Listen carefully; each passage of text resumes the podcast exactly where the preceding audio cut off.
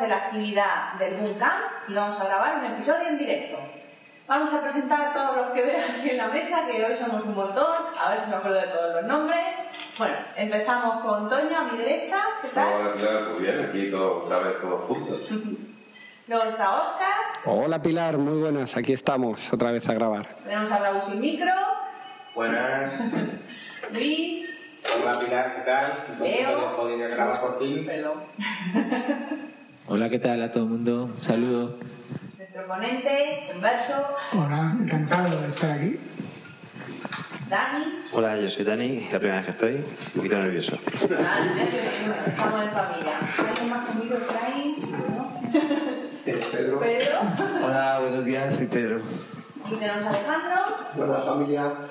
y Tino que está aquí medio... Saludos a Tino. Bueno, pues ya hemos hecho así un poco la ronda con todos. Y nada, pues comentamos un poquito la actividad, a ver qué os ha parecido. Y que hoy tenemos aquí al ponente, así que darle caña. No os cortéis. ¿eh? Hoy la actividad ha sido sobre podcasting y redes sociales. Julio nos ha contado un poco su, su vivencia estos años. Él ha sido un pionero en todo lo que es el mundo del blogging, el publicar, en- el formato audio, que es el de los podcasts, que casi es lo que más conocemos nosotros. Nos ha hablado del vídeo, pero fíjate, lo, lo curioso es que hoy tenemos a- al ponente en el podcast, ¿no? que es también lo chulo, lo bonito. Así que, ¿qué me ha llamado la atención? ¿Qué me ha gustado a mí? Pues cuando nos has narrado estas historias de personas eh, con muy poca capacidad económica o nula, pero que quieren estar conectados a Internet. eh, ¿Nos haces, por favor, un resumen para nuestros oyentes de podcast de esa persona que vivía al lado del Starbucks y se llevaba el ordenador? Por favor, cuéntanos, Julio. Sí, esto salió en el, el blog de Chris Dilérico, que resulta que empezó a comentar que, que había visto a un tío muy raro en el Starbucks con, con un PC de sobremesa, su pedazo de torre, su pedazo de monitor CRT y que se pasaba el día ahí. Más gente empezó a comentarlo y al final pues decidieron acercarse y se llevaron un iPod con un micro para entrevistarlo y resulta que era un chico que vivía en la calle, vivía en la calle pero y como no tenía dónde estar, pues por la noche dormía en las, las lavanderías estas que están 24 horas funcionando y de día se metía en el Starbucks con su pedazo de PC, se conectaba al wifi del Starbucks y se pasaba ahí el día, hacía un poco de chapuzas y tal y se medio bu- bueno, medio vivía, ¿no? de aquello. Entonces fue una historia interesante porque puso un poco de manifiesto todo lo que es el fenómeno que se llama en Estados Uni- Unidos de los homeless geek. Los geek, por supuesto, como buen homeless, le dieron una ayuda económica, varios chicos que alrededor del blog le dieron una ayuda económica y el tipo, pues en vez de comprárselo en cosas necesarias, se compró un segundo monitor, que fue el detalle. Algunos se enfadaron, pero bastante de la gente que leía el blog lo, fueron bastante comprensivos, decían, yo hubiera hecho lo mismo. ¿En España tenemos algún caso similar? ¿Que conozcáis a alguien? Conocer no, pero verlo sí lo ves. Si le ves con Sí. su smartphone y le ves Sí. cerca de un Starbucks o cerca, o cerca de Apple Store, para que estás a la wifi. sí, Es que están en, la, están en la calle, es que, eso, que no tiene nada, que tienen cuatro bolsos, un carrito de la compra y, móvil, y están con su móvil. El móvil no les falla. Sí. No, ahora, ¿Con quién están conectados? ¿O quién, a quién siguen lo que Sí, hacen? están conectados. No, pero ¿para qué quieren el móvil? O sea, solo para las redes sociales. Mira, por lo menos para pasar el día. Estar todo el día en la calle, pues puedes hablar con alguien, pues es, no sé, yo creo que es algún acto de entretenimiento. O mejor eso, que estar jugando Sí. y no, y no, pues Sí, últimamente eso, eso hay mucha gente, o sea, cada vez más, antes no, pero ahora ves más. Bueno, yo mismo recuerdo que tú lo promocionaste, el hombre este que tiene el canal de YouTube que hace críticas de cine. Ah, Jane Wallenstein estuvo viviendo en el coche durante varios meses y estuvimos ayudándole, unos pocos estuvimos ayudándole. El tipo grababa su, sus vídeos y los subía por el Starbucks, se pasaba a lo mejor medianoche subiendo el vídeo desde el wifi del Starbucks y te contaba un poco cómo vivía. Él tenía trabajo y vivía en el coche, bueno, tenía suficiente. Una situación familiar un poco extraña. Sí, una, Jake Wallenstein es Jake Wallenstein. Y, y bueno, eh, iba narrando un poco su vida de homeless o semi-homeless. Fue muy interesante. Yo creo que eso sí les, no sé, te ayuda, es otra historia, ¿no? Bueno, ahora mismo, mi situación es mismo me quedo en la calle y porque voy a prescindir de internet. A cualquiera de nosotros, eh, ¿prescindiríamos de la tecnología? No. la incorporaríamos a, a la vida que tuviéramos. Mm, Sí, Veíamos cotizado desde un enchufe. sí, sí, sí, sí. Sobre todo con, las- con las fotos de Julio en el metro. Yo voy haciendo fotos de sacó chufes. Una, una chica metro. Por ejemplo, cuando, cuando te das cuenta, cuando he ido a eventos o así que tienes que ir, en el momento de la comida lo más cotizado es una regleta en la que enchufar. Yo ya aprendí eso y ya siempre que una cosa es hacer una regleta de 5 o 6 en la mochila. Para llegas, quitas, quitas el enchufe de alguien y de repente y puedes poner la regleta y pones el tuyo, el suyo y dos más que se les hacen felices en ese momento. Ah, en el pasillo de Diego de León, en el metro, hay una señora por todas las mañanas que canta. Está en la esquina, canta.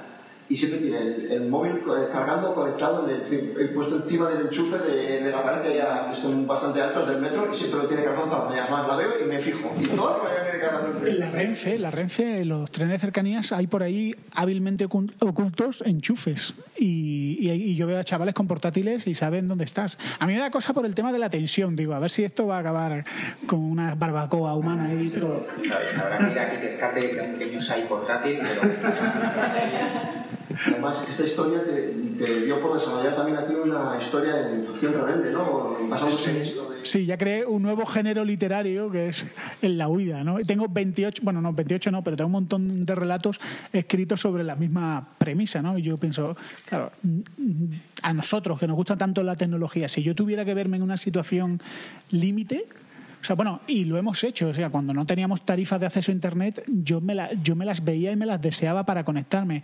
Ahora, en una situación de huida, de aislamiento, ingeniaríamos lo que hiciera posible. Yo también durante muchos años he ido recopilando muchas historias de gente que hace barbaridades para conectarse a Internet. Eh, Tengo la historia de un chaval que vive en una zona semiselvática y el tipo se construyó su propia antena wifi conectada y orientada a un repetidor para tener Internet en su casa de chamizo. Ah, me, me despiertan mucha admiración esas cosas. Lo que están haciendo en Cuba con las redes ciudadanas, con las redes, las SNet, las StreetNet, me parece un fenómeno fascinante. Gente que está venciendo dificultades y tirando cable de balcón a balcón para crearse su servidor de Counter-Strike, echar sus partidas y luego poner su servidor con sus páginas de citas, sus anuncios. Es chulísimo. ¿eh? Pero bueno, yo, yo me acuerdo hace años, con lata Springer, antenas wifi y con el coche la lata en el Springer para. Guarda ahí. Sí, yo, yo hice una con una antena grande que hice y con una fonera de la época de FON para dar cobertura al parque porque paso mucho tiempo, bueno, cuando hace bueno voy mucho al parque y yo quería tener mi wifi en el parque, así que le di cobertura wifi a mi parque. Ah, yo hice algo parecido, pero para que me llegara a la piscina. Qué bueno. Yo tengo una pregunta, Julio. Cuando tú, habl- cuando tú decías lo de. Cuando tú hablabas eh, de los años en que se conectaba uno por medio de, de un modem, ¿no? Y que tenías el teléfono móvil. al- a- ¿Qué años eran? Porque es que yo decía, bueno, yo tenía internet, pero móvil, ¿no? Pues sea, esos 2000, primeros inicios de. antes del 2000, sí, antes del 2000, sí, sí. Además, yo me conectaba, fíjate, yo me conectaba a nodos que eran llamadas telefónicas. O sea, yo conectaba el, el- el teléfono que tenía un Sharp GX15, un telefonito baratito, y luego los Sagem, y los conectaba por medio de una llamada telefónica. Entonces, igual que en casa, tú en casa llamabas a un nodo, un 91, no sé qué, no sé cuánto, pues yo hacía lo mismo con el móvil. Para que, claro, luego me conectaba a través del puerto infrarrojos y la velocidad se reducía brutalmente. Pero con esa conexión yo me apañaba y eso antes del año 2000. Tu primera conexión a internet, ¿no? Yo creo que fue el Cuando empezaste a aventurarte. 97 por ahí, quizás, Sí, mi creo primera que todos, conexión. ¿no? Porque en mi caso también ha sido 97, aunque a mí me fue un poco bien. Yo trabajaba con un proveedor de, de acceso a Internet. O Ah, sea, daba un acceso a Internet. claro. Era un privilegio, pero un privi- o sea, si yo estoy en España es gracias a esa empresa, porque era el boom, Internet era el boom, y, eh, y vendía Internet incluso a médicos, arquitectos, que me decían, oye, ¿me puedes decir qué es eso del email? No sé, no tenía ni idea qué era el email. Entonces ganaba por vender internet y ganaba por enseñar sobre cómo navegar en internet, pues lógicamente Internet Explorer. En ese entonces las conexiones con internet no es que eran tan fácil, porque como proveedor de acceso a internet tenías que mm, hacer unos tipos de arreglos y de conexiones.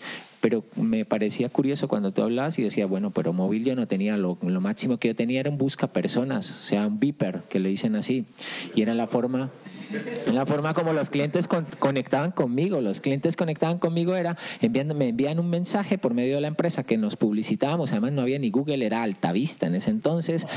Pero las páginas amarillas era la forma como la empresa generábamos más ventas. Entonces llamaban, me mandaban un mensaje, oye, para tener acceso a Internet. Y pues te encontrabas con gente que decía, bueno, pero necesitamos que tengas una línea telefónica, un ordenador, un modem. Y decía, sí, bueno, tengo todo. Y cuando ibas a mirar, le decían al modem, te mostraba el mouse y decía, no, ese no es el, el modem, ese es el mouse. Ah, modem, mouse, ah, lo mismo. Pues no, no es lo mismo. y el sonido ese era muy característico de las conexiones. Entonces me, me parecía muy curioso cuando tú decías eso, esa primera y el MIRC, el IRC, es que estábamos todo el mundo enganchados. A mí me echaron de mi casa porque llegó la factura de teléfono, ya ni os quiero contar. Qué bueno. Yo el primer móvil lo tuve en el 88, porque nos mudamos a Sevilla y en la casa en la que el anterior inquilino no había pagado el recibo del teléfono, entonces Telefónica entonces cortó el teléfono y te tardaban en darte el alta un año. Entonces, ¿qué haces? Si no le tienes a la empresa un móvil más o menos del tamaño de un maletín así, enchufado, enchufado con, el teléfono se descolgaba, iba con cable de estos redonditos, y no te llamaba nadie porque, claro, ellos cada vez que llamaban desde Sevilla al móvil era llamada a Madrid, de Madrid repetían no sé dónde y tal y tal, y algunas facturas que los padres de mis amigos decían, tú querrás muchas cariño, pero no... Hay que buscarse otro medio. Si hubo internet, sí, internet en el 96. Yo creo que por ahí. Sí, yo, yo recuerdo la primera plana que tuve fue con Eres Max en el MAS, que era semiplana, ondulada, le llamaban tarifa ondulada. Eso lo voy a hacer por la tarde. Sí, a las 6 de la tarde. Terminando el reloj, así, quedando Ya, ya. Como los Sanfermines, estábamos esperando eso. Era como, la, como si fuera la droga ¿Tú sabes que eso? Y un cojín, para por las noches, un cojín encima del modem, para cuando se caía, sí. no despertar a tu padre. ¿Cómo hacer para que te Yo lo abrí y le quité el altavoz porque el vecino se quejó porque decía, tienes el faz puesto siempre. ¿no? y le quité el altavoz. Yo casi no he sido mejor el TV que... Y cuando se acaba dice, ya está. pero, sabes que es trabajar dentro de una misma compañía y ver a todos los, porque tenía que a veces estar en soporte técnico, ver a todo en la ciudad conectada, bueno, lógicamente los que eran abonados, los clientes de la empresa, y llamadas a las 12 de la noche diciendo, oye, es que no me he podido conectar, es que siempre está ocupado. Y es que la verdad es que vendíamos más de los modems que teníamos. Entonces, oh, muy, muy extraño, muy extraño. Entonces cogía con el ratón, seleccionaba un grupo de personas y ¡pum! ¡Fuera! A ver, intenta de nuevo. ¡Oh, ya! ¡Uy, qué bueno! O era los amigos que estaban conectados y como está ahí en pues, soporte técnico, ah, sí, lleva mucho tiempo conectado, pues para abajo. Sí, pero igual por el IRC los podías ver y decía que te has caído después de internet, ah, me has tumbado, ¿no? Era curioso lo que ha dicho Julio, que te compras tu móvil que ya te costaba dinero, conectabas al ordenador que encima ya, para configurar en aquella época nadie te ayudaba, tienes que buscarte la vida y luego te buscando un proveedor. Y tienes que irte. Yo iba a iba, y le hice un contrato para que yo. Entonces, le pagaba a ellos y la llamada de teléfono. Claro, a las dos horas dices, voy a cortar, me llevo dos horas de teléfono, pero es que he pagado a estos para tener acceso también. Y sí, es que era una locura. Yo, recuerdo otra fase, porque era típico que en una página que tenía una foto, entonces tú dejabas aquello cargando y tu padre tenía que llamar a alguien, entonces colgaba, le sonaba por el pero al canto, y ya te cortaba la conexión. Entonces, eh, mi padre por eso siempre dijo que el teléfono era para urgencias y que él no contrataba el internet. Y yo compré unas tarjetas de telefónica que comprabas, que eran ¿Qué pago? 30 euros, que eran prepago, tenías de ese día hasta el día siguiente del mes, tenías, tenías internet, pero yo las escondía, porque si las veían en casa, volaban y solo me podía conectar eso pues a las 12 de la noche, cuando ya sabía, me iban a joder la mierda de conexión que tenía en ese momento. Yo os quería preguntar una cosilla, viendo que todos somos más o menos bastante ayuditos. ¿No os acordáis, ¿no os acordáis de antes de tener internet que había una cosa horrible que se llamaba infobia? BBS. Yo me conectaba a BBS. Mm. Era conectarte al ordenador de un tío que es de Madrid, Valencia, donde fuera, bueno, en Estados Unidos, y él lo, tenía como si fuera un servidor. Y tú te bajabas lo que, información, eh, sobre todo programas y de todo. Eso era, y que tenías era como la infobia. yo usaba un programa que se llama Mail, que lo que era era te descargabas todos los mensajes de los foros internos que había, te los leías tranquilamente en casa, o te podías conectar y, los lanzabas. Y respondía. Yo me acuerdo que bajé un diccionario primo. Pero tengo guardado como recuerdo de la primera cosa que me bajé. Si juegas con Sheldon y esto, sí se me Nunca se sabe. Bueno, si queréis, ya que habéis comenzado un poco a hablar pues, de vuestros primeros teléfonos, la primera vez que usabais internet, ahora que con motivo del aniversario, del 40 aniversario de Apple, contadnos cuál ha sido vuestro primer Mac o cuál es vuestro dispositivo Apple favorito. Que empiece Julio. No, yo le pego a todo, ¿eh? Mira, fue gracioso cuando, cuando yo, que vengo del mundo Linux, eh, llegó un momento de agotamiento mental, de cansarme, pasarme la vida configurando cosas. Y me compré, eh, lo primero que me compré fue un MacBook Pro de el, el de 13 pulgadas, ¿no? Creo que es. Eh, claro, eh, fue pasar del mundo de la supervivencia, del último superviviente, a pasar a un mundo donde estaba todo hecho y también un mundo en el que empecé a ser mucho más productivo, porque claro, tenía herramientas que, bueno, ya que, que voy a contar, ¿no? Eh, que me permitían hacer muchas más cosas. Mi primer dispositivo fue el MacBook. Luego ya fue el, luego ya vino todo lo demás. Ya empecé, ya aquello fue el iPhone, no sé cuánto. Y de hecho tengo una, una, en ese justo coincidió con el momento que adopté a mi primera gata. Y entonces un amigo de cachondeo me dijo, ¿cómo le vas, le vas a llamar? iCat. Y dije, ah, pues me ha gustado el nombre, se llama Aika. le llamo Aika, que cada vez que voy al veterinario y me lo cambian, le tengo que explicar por qué se llama Aika. Se llama Aika, viene de una aliteración de iCat. Eh, ir comentando a los demás cuál fue, aprovechando que estás Dani, que no suele estar con nosotros, pues sí, vamos hacia la derecha. Y Dani, Bueno, yo soy, digamos, usuario de Mac desde que salió el primer procesador Intel y mi primer Mac fue un iMac, que creo que por aquel entonces era de 21 pulgadas, creo que fue el primero que salió. Y bueno, luego siguió una sucesión, una sucesión de Mac Mini, Mac, eh, MacBook Air, he tenido muchos. Ahora mismo de momento solo tengo el Mac Mini y si tuviera que elegir mi favorito es precisamente el Mac Mini por ser, digamos, el más asequible y ocupa muy poquito sitio, no hace ruido, es una maravilla. Bueno, yo empecé con, un, un iPod, pero empecé con un iPod porque yo tenía un vecino, amigo, que tenía un iMac G3. Y vi, el tío es una máquina de, Unix, y casi se todo por, por consola. O sea, cada vez que tiene que hacer algo, tío está acostumbrado a la consola y le hace por consola. Y entonces, yo, me- a partir de eso me compré un iPod. eh, eh, convencí a mi hermano, mi hermano ya es la bestia, quería comprarse un ordenador, le dije es un programa mini G4 y entonces ya entre lo mío y, y lo suyo empezamos ahí a comprarnos y hasta ahora, o sea, de todo. ¿Con cuál te quedas? No sé, Favorito no puedes elegir. no podría elegir. El último siempre. El último no, yo estoy, yo estoy verdaderamente alucinado. Mi hermano en aquella época tenía su PC, tenía siempre virus, tenía muchos problemas y siempre estaba yo ahí echando la mano. Y compró un Mac Mini y tenía un, un switch para a pantalla, usaba una sola, una sola pantalla con un switch. Y, y un momento que el switch ya se quedó de un lado.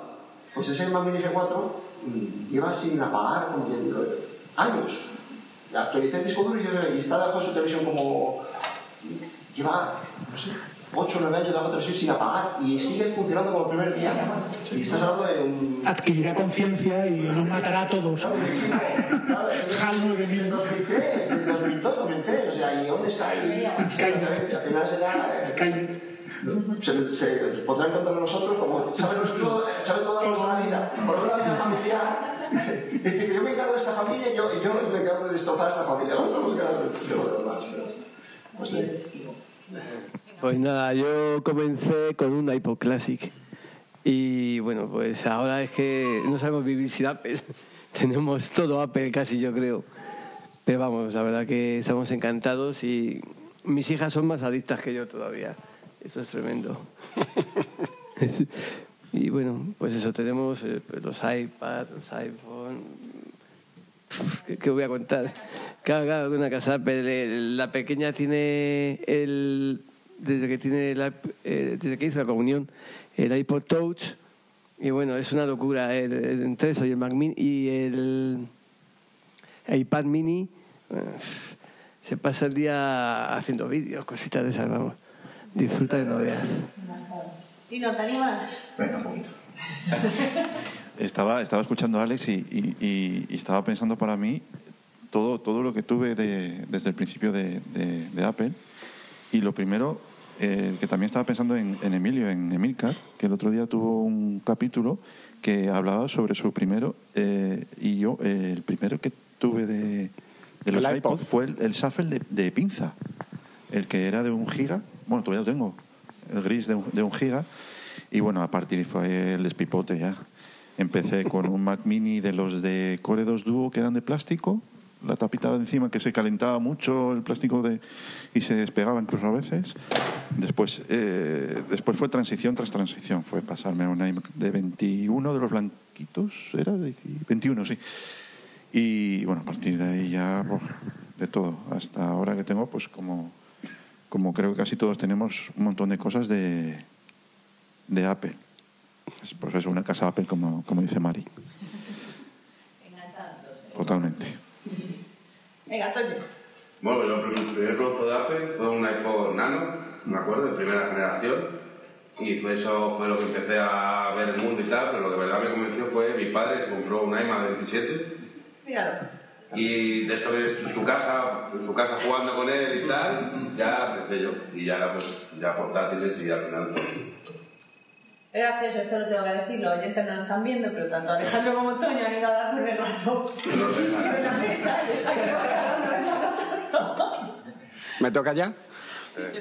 Mi primer producto Apple fue un iPod eh, vídeo de 30 gigas, al que luego siguió un PowerBook eh, de 12 pulgadas de aluminio.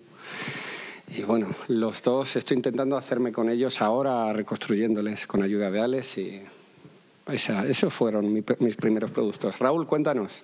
Eh, yo empecé con, con un iPod Touch y, y ahí vi el futuro. De, o sea, yo venía de trabajar en un servicio técnico arreglando, instalando, configurando virus, o sea, eliminando virus y eso.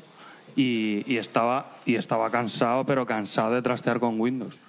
Y, después del, del iPod Touch, eh, un Mac Mini y MacBook de 13, ahora tengo, bueno, que no le uso yo, lo usa mi hija, un iMac de 21, eh, iPad, eh, han pasado algún iPod más y iPhone, pues prácticamente todos, es verdad, el reloj también, sí, sí, ya Time Capsule, el Apple TV 4, relojes varios, sí, calla que todavía no lo sabe nadie. Y, y nada, pues eso, fan total, enganchadísimo y como, como decías, eh, estamos creando escuela y las niñas no veas qué peligro tienen. Yo los productos de Apple los conozco desde mucho, hace mucho por el tema del diseño siempre han estado ahí presentes porque realmente los funcionaban. Eh, y luego siempre quise tener un iPod, pero como me regalaron un, un reproductor USB, pues no, no se rompía nunca. Entonces no tenía más excusa para cambiarlo. Hasta que me fui a Japón en un viaje, me compré un iPod vídeo de 60 gigas, que fue el primero. Luego iba a tener un iPhone, pero no lo tenían en stock en el momento que estaba y acabé con una BlackBerry. Para, para el tipo de trabajo que tenía en ese momento, que era escribir muchos emails y en movilidad, fue perfecta. Y luego ya, pues ya, bueno, de hecho yo me a montar un caos sin tener el Mac, que lo compré lo digo. Y ahora mismo tengo el iMac. Tam- también yo no me pude cambiar al Mac antes porque los programas que uso no estaban en Mac. Entonces, y me parece que quiero estoy usando Windows. Y ahora mismo eh, lo que más uso con diferencia es el iMac de la oficina y el, el iPhone y el MacBook Pro Retina. Y si me quisiera quedar solo con uno, creo que sería tremendamente feliz con un Android de gama alta sin ningún problema. Pero ya creo que o sea, el MacBook Pro ya no lo suyo. Ese ya, o sea, ya me acostumbraba al sistema, ya, ya que un ordenador, como comentamos el otro día, que me puse a trabajar a las 7 y media de la mañana y a las 9 de la noche todavía no había puesto a cargar. Eso todavía no, No, eso es que no va a encontrar equivalencia. Venga, Leo, ataca. Bien, eh, pues mi primer contacto con el mundo de Apple, que es, que es algo muy curioso y que me ha gustado muchísimo, pues fue en el instituto empezando octavo grado o tercero de- en, secundaria, es un poco diferente a lo que es aquí en España. Pero hay que entender que, ven, que venía de un pueblo y en el pueblo mi, mi ordenador portátil era una máquina de escribir portátil. O sea, tocaba llevar la máquina de escribir al instituto.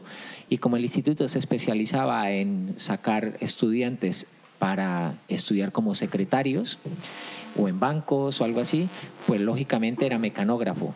Cuando llego y veo en el, en el colegio en la ciudad y era uno de los primeros ordenadores, eran Macintosh, no me acuerdo cuáles eran, ese primer contacto con el mundo de la informática y más con un Mac, pues se marcó mi vida para que luego empezara a estudiar ingeniería informática. Pero todos sabemos y creo que todos hemos casi sido de la misma eh, historia. Eh, teníamos PCs, ¿por qué? Porque no existía y era muy costoso, pero sí vine a tener mi primer eh, tener aparato de marca de Apple es con el iPod. Pero después del iPod, que es que te encanta tanto, que sale el iMac y en el 2007 me compré el, el iMac que gracias a un evento que hubo aquí en el GUM se le volvió a dar vida con, con la memoria flash. Está funcionando en la empresa, pero impresionante. O sea, un ordenador del 2007. Antes vivía cambiando de ordenador cada casi año en la empresa. Y actualmente pues tengo muchos dispositivos, pero puedo decir que mi favorito y que cumple muchísimas funciones, y lo llevo todos los días a la universidad, porque me, dio mucho fiasco con el iPad para utilizarlo en la universidad, es muy difícil en muchas cosas, es el MacBook Air. La verdad es que es una maravilla, portabilidad, ligero, batería, eh, todo el sistema operativo, la, la flexibilidad para hacer muchas cosas. Así que entre iPhone, el, el Apple Watch y todo esto, pues ese es mi favorito. Vamos a darle la palabra también a Manolo, que no lo hemos presentado antes porque estaba ahí con las cámaras. Cuéntanos, Manolo. Bueno, pues soy Manuel Bolero, eh, ya sabéis que soy el cámara de Bunta, entonces yo me presento antes porque estaba, estaba tomando imágenes. Eh, a ver, yo entré en el mundo de Apple por culpa de un cajero que tenía en mi oficina, que le vi un iPhone y me dio mucha envidia y me compré el iPhone 3G, fue el primer contacto. De ahí eh, pues descubrí que no podía sincronizar mi agenda con el Windows, entonces me tuve que comprar un iMac, había más remedio, y me compré un iMac de 2009, que, que ahora que anda por cuenta o por ahí. Y bueno, pues de ahí ya hemos, nos ha entrado el veneno y pues tenemos Apple TV, tengo el iMac con el pedal de todo, todo el Wacom, eh, pues el iPhone 6, etcétera, el Apple Watch, todo prácticamente mis hijas igual, eh, bueno, mi hija mayor ya está empezando a entrar, ya tiene un MacBook para ir a la universidad y, tiene también el, el, el y, tiene un iPhone 5. Somos totalmente Muy bien. Por último lo cuento yo también. Que a mí me pasaba como a Luis. Yo tenía un MP3 que me habían regalado del Carrefour que se rompía ni, ni a patar. Y al final me lo dejé robar en el autobús. Y bueno, pues me compré un iPod y, y ya a partir de ahí me empezó a gustar mucho. Y luego ya llegó el iPhone y a partir de ahí un iMac. Y ahora me quedo con el MacBook Air. Mira que tengo el iMac de 27 que es una pasada, pero lo que comentábamos el otro día, ir a la oficina, entrar a las 9 de la mañana con el MacBook Air y salirme a las 6, 7 de la tarde sin necesidad de haber llevado cargador, eso es, es una pasada. Y bueno, ¿Y por qué le pusiste de nombre a tu perro? Ah. Tiene un perro que se llama Apple, si me quedo con un dispositivo Apple de mi casa, tiene que ser con mi perra, que se llama Apple, porque es blanquita como un MacBook. Yo quería preguntar a Julio, que es un geeky redento y muchos cacha- cacharros pasan por sus manos. Eh, ahora tienes un iPhone, pero has tenido otros aparatos también de gama alta. Y bueno, ¿qué, qué tal tu relación con los dispositivos Apple y qué estás barajando? Porque creo que tienes varios ahora mismo, ¿no? Varios teléfonos. Sí, yo ahora mismo, mi teléfono principal es el iPhone 6S Plus de 128 gigas, que es el que tengo. Hace poco me hice con un, el, el Galaxy S7 Edge. ¿Qué tal va? ¿Contento? Eh, eh, a ver, empecé a usarlo como dispositivo principal. Digo, "Che, hay que para probarlo hay que usarlo como dispositivo principal. Pero yo ya estoy ya no sé qué me ha hecho a mí Apple, pero no, no me adapto a otro, no me adapto. Y mira que, honestamente, la cámara del S7 es muy superior, muy, muy superior. Eh, la pantalla es muy superior, se ve muy bien, pero tiene esos pequeños fallitos de diseño que me ponen de los nervios y que con el iPhone no tengo. Entonces, eh, ahora mismo mi dispositivo principal es ese y el iPhone. Tengo otros dispositivos que no renuncio a ellos. Tengo el Huawei MediaPad X2, que es un phablet de 7 pulgadas, con Android funciona muy, muy bien. Tengo el, bueno, el S7 que lo tengo como dispositivo secundario realmente. Y bueno, la Surface que es mi portátil, que es el que más me llevo a todos lados, va conmigo.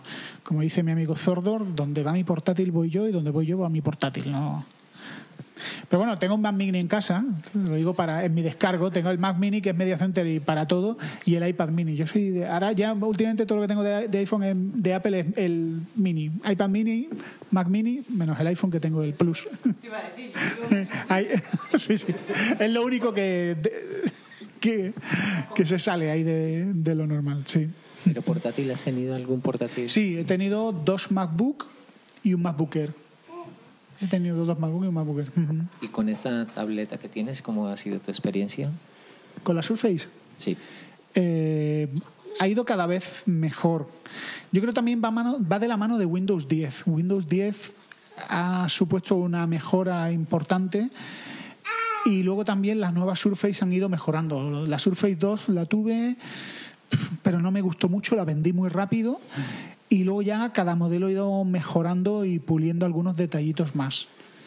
Tiene cositas, pues pues las típicas cositas que son la experiencia de usuario, que en Mac tienes una experiencia de usuario muy definida y sin fisuras, y la Surface, que me gusta mucho y que vendí mi MacBook Air y mi MacBook Pro para comprarme, para empezar la aventura Surface, pero bueno, sí reconozco que hay cositas que no, pues que como experiencia de usuario fallan, fallan a nivel de temas de pantalla, a nivel de temas de batería, calentones inesperados que no sé por qué, amarilleos de pantalla que, que, que tuve que devolver, esas cositas. Pero bueno, eh, uso muchas aplicaciones de Windows, estoy muy hecho a Windows y bueno, estoy probando. Ahora que no descarto que lo siguiente sea un iPad Pro. Que le hago, le hago ojitos. Le hago ojitos. Un pero quiero el iPad Pro mini. El concepto, de, Cuando salga, cuando salga. el concepto de la Surface para mí me parece espectacular. Sí. Que es el concepto. Que tendrían que sacarlo los demás. Pero el concepto Sí. es espectacular. O sea, si tú llevar nada, que sea todo en uno, Mm. a mí me parece que es. Es que sí, el, el iPad, el iPad Pro, por ejemplo, si le ponen el sistema operativo y este teclado, que tengas un trackpad y esta portabilidad, sería perfecto. O sea, sería perfecto, en serio. Porque hay muchas limitaciones. en, en iOS hay muchas limitaciones. Yo lo digo en la universidad, llego y digo, madre mía, cuánto anhelo tener aquí mi portátil porque tengo la flexibilidad de poder manipular estos PDFs, hacer esto. Con el iPad no, abre otra aplicación que hace esto, abre otra aplicación. No hay esa maniobra que puedes tener con un sistema operativo tan completo como, lo- como es el, el, el OS X. Yo he tenido tanto la Surface, bueno, la Surface la sigo teniendo, de hecho, y, y iPads he tenido varios, y me parece a mí que la Surface, o sea, la, la Surface ahora mismo es muy superior y hasta que Apple no se decida a implementar ciertos cambios bastante serios en, en iOS, mm, por mucho hardware nuevo que saque y lo llame Pro, no, no, no es suficiente. Yo, en mi, en mi opinión, el iPad no va a ser Pro hasta que no tenga un sistema de gestión de Ese es uno de los cambios fundamentales que tiene que hacer. Y yo hablaba con un compañero de Buncam que trabaja en el departamento de informática de, de, un- de unos grandes almacenes y estuve hablando con él de, la Surface y me dijo que, no entendía porque él era un, cacharro estupendo, pero que tenía muchas devoluciones de personas que, claro, yo le di mi opinión, mi opinión es que muchas personas se lo compran pensando para comprar una tablet. O otras que a lo mejor te compran un portátil y es que no es ninguna de las dos cosas, pero yo por el uso que voy a hacer todos los días a un compañero de trabajo, es que no es ninguna de las dos porque es otra cosa diferente, pero que suple tranquilamente las dos. No es la comodidad de, una tablet, que pesa más, pero no echas en falta nada de un portátil. Yo intento trabajar mil veces con el iPad y me faltan cosas siempre. Bueno, no echas nada de menos de un portátil, pero sí echas cosas de menos de una tablet, porque ahora mismo tienen un problema con las aplicaciones en, para formato tablet que no dan la talla. Y luego también tiene el tema del el bloqueo que le está haciendo Google, con las Google Apps, que no, no salen para interfaz Metro. Y aunque hay aplicaciones de terceros, no es lo mismo. Ahí ya no entras en la, para- tú entras en la guerra que se tienen unos con otros de no te voy a ayudar o, contrario, tu plataforma es tan buena que mis aplicaciones van a ser mejores que las tuyas en tu plataforma, que es algo que está jugando Google con en iOS. Hacer aplicaciones mejores que las de Apple en la plataforma de Apple. Bueno, pues si no tenéis nada más que contarnos, podemos ir. Yo creo que ha sido un-. Ha sido un bonito cumpleaños, yo creo, esta forma de grabar, a ver si repetimos. Agradecemos a Julio su participación en esta actividad. Vosotros, un placer. Yo creo que lo hemos pasado bien. Invitado a que quiera. Y bueno, pues haz los honores, Pilar. Bueno, y es. si os queréis animar otro día, solo tenemos que cuadrar la agenda, que como habéis visto es bastante complicado. Pero vamos, invitadísimos al Bueno, podcast. Julio no lo sabe, pero que Pilar esté aquí es raro porque vive en Italia. Sí. Grabamos podcast con ella desde Italia y cada uno desde casa. ¿Tú estuviste en la Campus Mac? Sí. Ah, claro, pues yo te conocí ahí. Es la Campus Mac. Y te recordamos como el primer lesionado de la Cayó, cayó y Cayó herido, fulminado. En 15 minutos me cargué a nueve tíos. Lo digo, me, me vine arriba y luego me lesioné. Tuve un mes inválido, por cierto. Sí, Leo también está en la campus. Pues nada, muchas gracias a todos. Eh, no sé si queréis decir algunas palabras a alguno, porque me da un poco de palo pasaros uno a uno y poneros en el compromiso. Como que Nada, nos despedimos todos nos pedimos todos y, y poco más. Pues nada, chicos, un placer a todos. Hasta la próxima. Hasta la próxima, adiós. Más que episodio.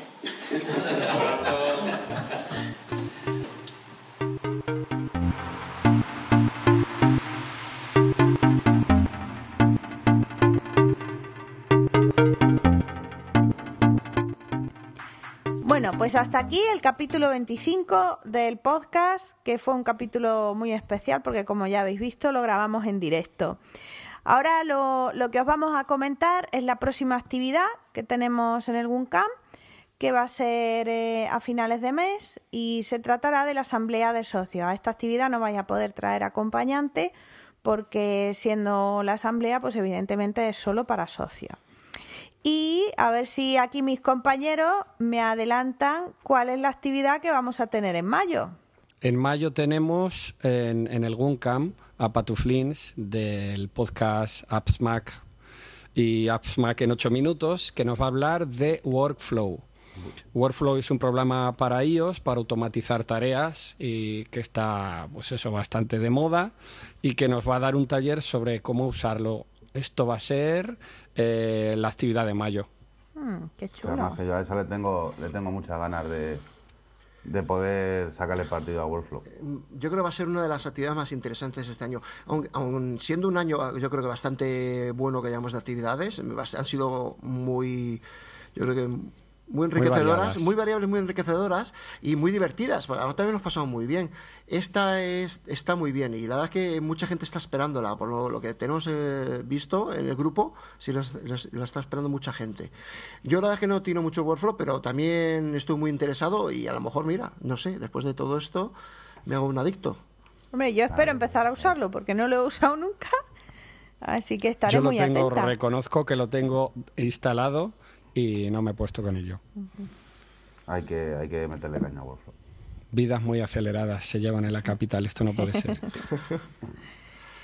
Bueno chicos, pues nada más. Hasta aquí el capítulo 25 y, y bueno, pues ya nos despedimos y esperamos veros en- tanto en la asamblea como en la actividad. Animamos a los socios siempre a que vengáis a las actividades. Bueno, pues eh, nada, un saludo muy fuerte, Oscar. Gracias Pilar, que estás allí en la distancia en Italia, pero te sentimos muy cerca y nos capitaneas muy bien el podcast. Un saludo a todos desde Carabanchel Alto, nos leemos, nos escuchamos en redes sociales. Muchas gracias. Un abrazo a todos. Un abrazo, Oscar. Venga, Toño. Pues venga chicos, lo de siempre, que para lo que necesitéis y nada, que un placer y hasta la próxima. Un abrazo, Toño. Alejandro. Bueno, yo insto a todos los socios, por favor, que aunque sea una actividad un poco más pesada o no puede hacer no llamar tanto la atención, que sí vengan a, la asamblea, ya que yo creo que es algo importante eh, para todos los socios. Y que nos sigan apoyando con el mayor número de visitas eh, a todas las actividades que estamos proponiendo, que yo creo que es un gran trabajo el que, hacemos y están bastante bien. Dicho todo esto y enrollándome, saludos a todos y nos vemos en la próxima. Grande Alejandro, Claro que sí, Plas, plas, Alejandro. plas, plas. Venga, un Venga, un abrazo. abrazo, chicos. Hasta luego. Hasta luego, Hasta luego. adiós. Chao. El grupo de usuarios Mac de la Comunidad Autónoma de Madrid no se hace responsable por las opiniones de sus socios o invitados que hablan siempre a título personal. Puedes encontrar este podcast y otros interesantes contenidos, así como los datos de contacto del GUM, en la web www.gumcam.org. Si quieres suscribirte puedes encontrarnos en iTunes y si quieres contactar con nosotros puedes hacerlo mediante la dirección de correo podcast.guncam.org en la cuenta de Twitter arroba guncam-org así como en el apartado específico dentro de la página de la asociación Guncam. Si te ha gustado este podcast, entra a iTunes y valóranos. valóranos.